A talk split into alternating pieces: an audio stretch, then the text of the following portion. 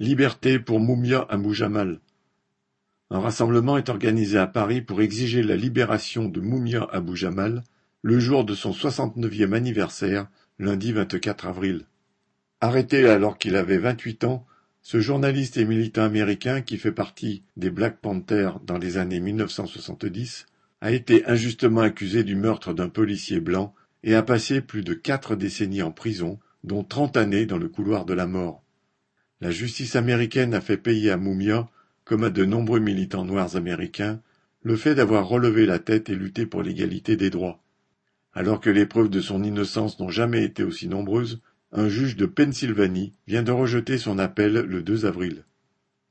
Les autorités judiciaires s'opposent à la révision du procès de Mumia car elle mettrait en lumière la partialité et le racisme dont de nombreux magistrats et la police de cet État ont fait preuve depuis le début. Il est d'autant plus important d'exiger la libération de Mumia que son état de santé s'est gravement détérioré suite à ses années d'incarcération. Le rassemblement aura lieu à Paris le 24 avril, place de la Concorde, à 18 heures.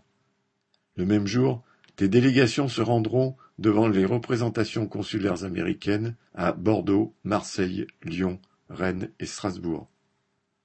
Marc Rémy